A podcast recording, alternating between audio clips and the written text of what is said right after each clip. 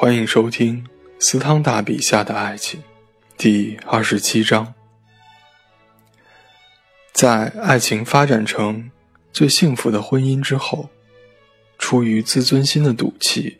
就会在这种最幸福的婚姻中接踵而来。许多丈夫就在结婚两个月之后有了一个小情妇，却要在很长的岁月里检验他们妻子的爱情。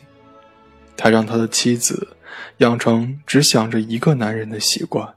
而且家庭里那千头万绪的羁绊也使得他难以招架。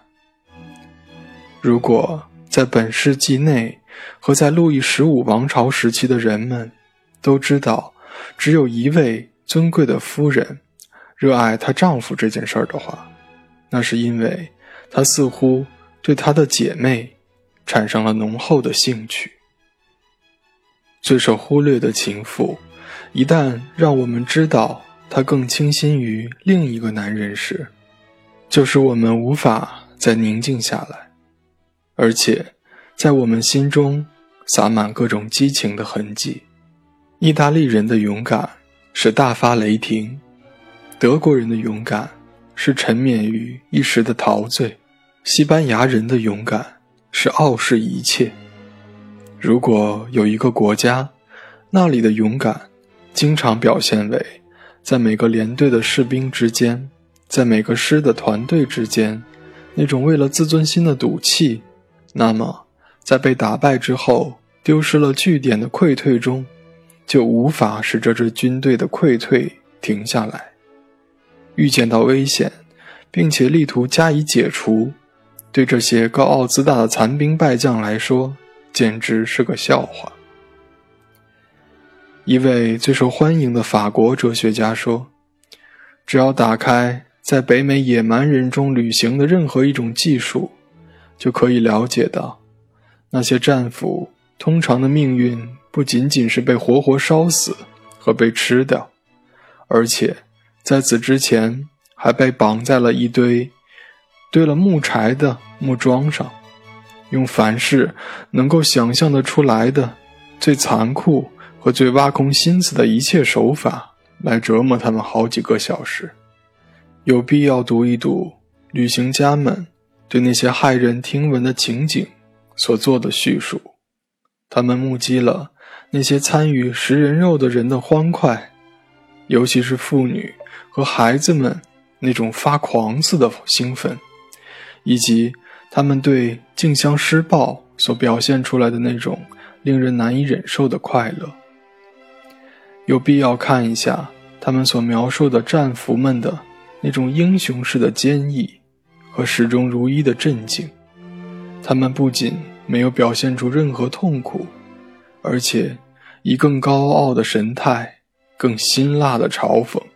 更尖刻的挖苦，同刽子手们。对抗着和进行挑战，高声唱诵着自己的功绩，列举着他所杀死的那些围观者的亲友，隶属着他使他们遭受的磨难，而且谴责所有那些懦弱的、胆怯的、无知的围着他的人，使他们感到痛苦不堪，直到一片片肉被刮下来。并且，由他亲眼看着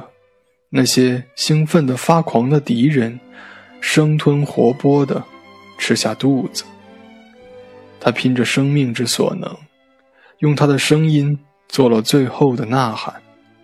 所有这一切，在文明的国度里是不可思议的。对我们那些最无畏惧的禁卫军的统帅们来说，像是无稽之谈，而且。终于有一天，后代子孙也会对他表示怀疑的。这种生理学上的现象，是战俘心灵上的一种特殊状态。他在他自己为一方和所有残杀他的人为另一方之间进行着一场自尊心的较量，下了一个对谁也不屈服的虚荣心的赌注。我们那些正直的外科军医常常看到，伤员们在精神和感觉方面都很平静的情况下，会声嘶力竭的大喊大叫；反之，在做某些手术时，却表现出了灵魂的平静和崇高。假如用某种方法使他们有思想准备的话，这就是要用荣誉感来激励他们。首先用委婉的方式说服他们，接着笑着说些能刺激他们的反话，比如硬说他们不可能不大喊大叫就能忍受手术的痛苦。